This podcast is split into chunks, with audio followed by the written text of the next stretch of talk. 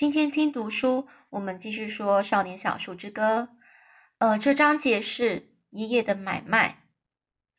酿酒时不能够唱歌，也不能吹口哨，但是我和爷爷会用聊天打发时间。一般的谈话声在山里头还是会传得很远，那是因为大部分的人不知道，但是查拉吉能知道如何让自己讲话的声调和山中发出的声响融为一体。也许是像风在树梢吹拂的声音，有也也许有点像流水声。我和爷爷就是用这种腔调交谈的。当我们的工作在我们工作时，我们会留神倾听鸟鸣声。如果鸟突然间飞走了，蟋蟀也停止歌唱，那就必须小心了，可能有人上上山来了。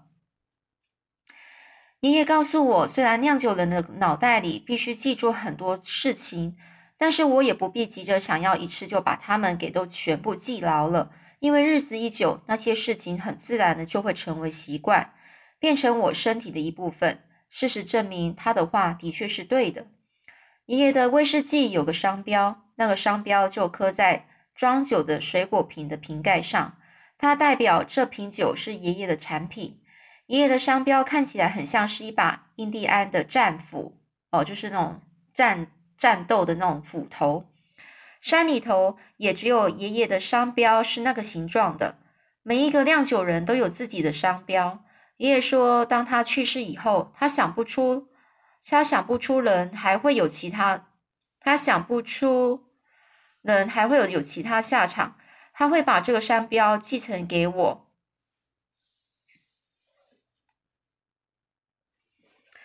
爷爷说，当他去世之后，他会把这个商标呢继承给我，就像他的父亲把商标借交给他一样。有些人呢，到詹肯斯先生的商店里买酒，他别的品品牌都不买，只买刻有战斧商标的我们酿的酒。爷爷说，实际上我和他已经算是合伙人了，所以有一半的商标应该归我拥有。这是我生平第一次拥有一个属于自己的东西。我是如此以拥有这个商标为荣啊！就像爷爷一样，我们绝不容许自己生产出一些劣质的威士忌，让他蒙羞。蒙羞就是让他觉得，让这个这个商标觉得很觉得很羞耻啊！也就是说，他们绝不允许自己的酒呢会有不好酿酿出不好的酒，而我们也从来没有这样。我猜想呢。那次在酿酒时遇见的事情，大概是我这一生中觉得最恐怖的经验了。那时候正是深冬，就是冬天了啊，春天就快要来临的时刻。呃，在很深冬，就是很后面的，就冬天快结束了，春天快来的那个时间点。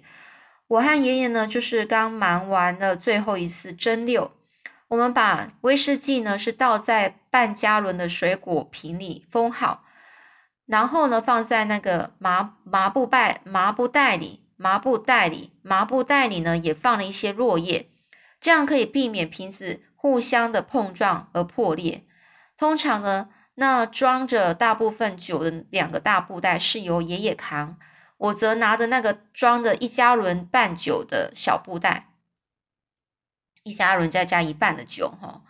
虽然到最后我可以扛四瓶加半轮的酒。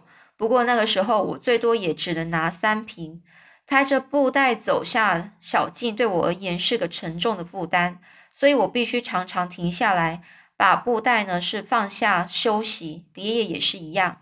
那一天呢，我们正把所有的酒给放到袋子里，爷爷突然叫了起来：“该死，忧郁男孩跑来了！”就是这是另外一只狗哦，就是那忧郁男孩是一只狗，他果然在那里，就躺在蒸馏厂厂的旁边。舌头伸得长长的，猛喘气。我和爷爷担心的是，我们根本不知道他来了多久。他一声不响的跑了来，然后就躺在那里。我跟着喊了一声：“真该死！”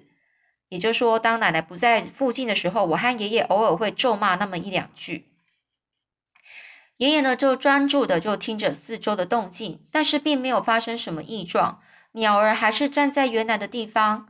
爷爷说：“你拿你的袋子先走。”如果有在小径上看见陌生人，就先躲在路旁等我们走过之后再出发。我会尽快收拾干净，把蒸馏器藏好，然后再下山。我们就在木屋碰面。我呢就赶快的抓起袋子，把它甩在肩膀上。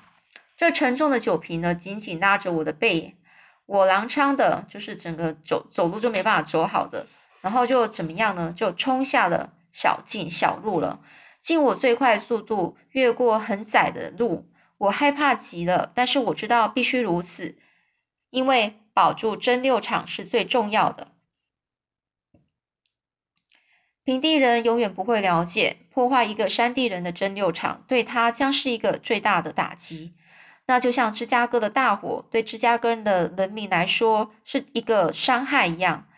爷爷从先人那里继承了这个蒸馏厂，他现在年纪已经这么大了，想要再重建一座新的，实在不太可能的事。把蒸馏厂破坏了，不仅会使我和爷爷失业，更会让我们一家三口。没办没有办法自我自己更生啊，就自己生活买卖做这个买卖的生活，靠卖二十五分钱一蒲适尔的谷物根本养不活人。即使你能种出那么多的谷物，就算你也能够找到买主，但是这两样我们一样也没有啊。爷爷不需要向我解释，保留住蒸馏厂对我们是多么的重要，因为我明白，所以我马上就往山下跑。扛着三瓶酒奔跑，实在是很艰苦的事。爷爷让忧郁男孩跟着我，一路上我一直注意着跑在前方的狗，因为在你听到什么动静之前呐，它早就从风中先闻到气味了。这高耸的山壁竖立在窄径的两侧，只剩下山涧旁的空隙足以让人落脚。当我们差不多走完窄径的一半，突然从山谷的小径上传来吵杂的声音。奶奶把所有的狗都放出来了，他们在小径上疯狂的咆哮着，一定发生什么事了。我和忧郁男孩一块儿停下脚步，狗们沿着窄径朝我们这个方向直奔而来。忧郁男孩的耳朵和尾巴朝向天空竖起，他的鼻子呢一直在猛嗅着，背上的毛也像刺猬般的挺立了起来。他开始垫着脚往前走去。我真庆幸有忧郁男孩陪着我。突然间，那些人出现了。他们从转弯处冒出来，然后停下脚步，猛盯着我看。他们真像是一支军队。虽然回想起来，也才不过，也不过才四个人而已。那几个人是我见过最高大的家伙，每个人的衬衫上面都别着一枚闪亮的警徽。他们就站在那边瞪着我，就好像他们自自己从来没有遇过这种情形似的。我也站在路旁看着他们。我觉得自己口干舌燥，连脚也开始发软了。其中一个人就喊着：“喂，老天爷啊，是个小孩！”另外一个人就回答说：“一个该死的印第安小孩。”我想，大概是因为我穿着印第安靴子、鹿皮裤子和衬衫，而且还留了一头一头又长又黑的头发，要不然我实在想不透他们是怎么看出来的。有一个人就说：“你的袋子里装什么，孩子？”而另外一个人就吼着说：“小心，旁边那只猎犬！”这忧郁男孩呢，正慢慢的朝向那群人移动，他的喉咙发出低沉的咆哮声，嘴巴呢掀了起来，露出森森的白牙。忧郁男孩可是玩真的了。那些人开始小心翼翼的朝向我走过来，而我发觉自己竟然无路可逃。如果我住山涧里，我如果我往山涧里那边跳下去，他们一下子就可以抓到我。如果我转身往回跑，我会把他们整个带到蒸馏厂去，这会让我和爷爷失业，而且保留蒸馏厂是我的责任，就像爷爷一样。我呢，于是我呢一咬咬紧牙根，便开始往路旁了路旁的山坡上跑去。如果你真的必须在山坡上奔跑，我倒有个诀窍可以告诉你，但我还是衷心希望你不必如此。爷爷曾经教过我，查拉几族人是如何在山坡上奔跑的。你可，你不可以一直，不可以一直线的冲上去，而应该要顺着这个整个坡成一个角度，斜着往上跑。你的脚也不可以踏在土上，而应该选择坡度高起的一边，有灌木丛、树干和树根的地方落脚，它们都是很好的立足点。可以避免你往下滑。抓住那个诀窍，你可以在山坡上跑得很快。而我正是这么做的。我并没有往背对人群的斜坡跑，因为那也又会把我带回窄径了。相反的，我往我往那个朝着小屋方向的山坡奔了上去，正面对着那群正壮汉。我这么一冲，正好跑到人群的斜上方。他们在小径上散了开来，抓着坡上的灌木丛朝我猛追。当我往上奔跑的时候，有一个人几乎快抓到我的脚，幸好他只抓了我刚才踩住的灌木丛。可是距离那么的近啊，我还以为他就要把我给杀了。但是呢，忧郁男孩狠狠地咬住他的脚，他惨叫了一声，整个仰天倒下，压在后面的人人们身上。于是我鼓起鼓足气呢，一直往山坡上跑去。我听见忧郁男孩咆哮和打斗的声音，他不知道是被踢还是被东西打了，因为我听见它飞出去跌在地上的声响，还有它的哀鸣声。但是它又爬起来继续动战斗下去。我闷着头一直跑，用我最快的速度跑着，但我想那也快不到哪里去，因为我的袋子实在太重了。毕竟的人人的声音啊，告诉我他们已经追上山来了。但是几乎是同时，其他的狗呢也发动了攻击。我分辨得出来是瑞皮特和毛德的叫声，他们的犬叫、他们的吠叫声啊，是非常的凄厉，不时呢还夹杂夹杂着人们的哀嚎以以及咒骂声。事后爷爷说，他听见人和狗的声音移到另外一座山去了，似乎一场全面性的战斗已经展开了。我还是拼命的往前跑。最后，我实在是得停下来，因为我觉得自己的胸膛仿佛就快要炸掉了。因为我并没有，但是我并没有休息太久，又继续往山上冲，直到自己坐在山顶上为止。最后一段路，我只能拖着麻布慢慢的爬，因为我真的是精疲力尽了。我仍然能听到狗儿跟那群人的声音，他们沿着窄径往往整个山下移动，最后跑到山谷。山谷那里去，一路上尖叫声、咒骂声从来没有间断，从来没有断过，就像一颗巨大的声音雪球往山下滚去，越滚越远，最后终于听不见了。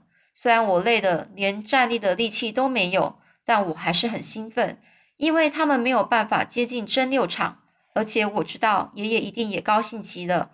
我的两条腿已经虚弱的不听使唤，我找到了一堆落叶躺了下来。不一会就睡着了。当我醒来的时候，天已经黑了，月亮高挂在远山的上方，几乎是满月的月光洒在山谷里，照亮了我下山的路。突然间，我听见了狗们的声音，是爷爷放他们出来找我的。他们的叫声不像猎狐时那般的激烈，倒有点像是在哀泣，仿佛希望我快些回答他们的他们一样。他们已经找到了我的我的味道，正顺着山坡爬上来。我吹了一声口哨，他们兴奋地开始狂吠。不一会儿呢，他们便奔上山，奔上山顶，把我团团围住，猛猛舔着我的脸，高兴的在我身旁又蹦又跳。我还发现，甚至连整个半盲的林格也来了。半盲，半盲就是眼睛一边看不到的那一只狗，它是林格。我和猎犬们就开始往山下走。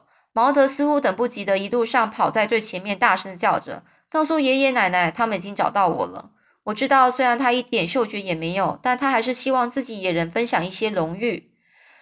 当我走下山谷，我看见奶奶在小径上等我，她手上提着灯，举在身前照着，就好像指引着我回家的路。爷爷则站在他身旁。他们并没有爬上小径迎接我。只是站在那里看着我和狗儿跑下山来，我觉得高兴极了。袋子里的酒瓶都还在，而且一瓶也没有破。奶奶把灯放在地上，跪下来，张开手臂迎接我。她把我紧紧的抱住，我的袋子几乎都快要掉到掉到地上了。爷爷接过袋子说：“剩下的路就交给他提。”爷爷说：“虽然他年纪已经这么大了，他恐怕没办法做得像我一样的好。”他告诉我，我就快要成为山里头最优秀的威士忌酿酒人了。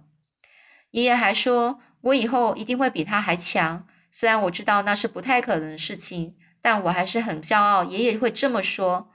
奶奶一直都没有说话，在回家的路上，她只是紧紧的抱着我。但我知道还走得动，但我知道我还走得动，而且我并不是逞强。好，那我们今天就先讲到这里喽，我们下次再继续说喽。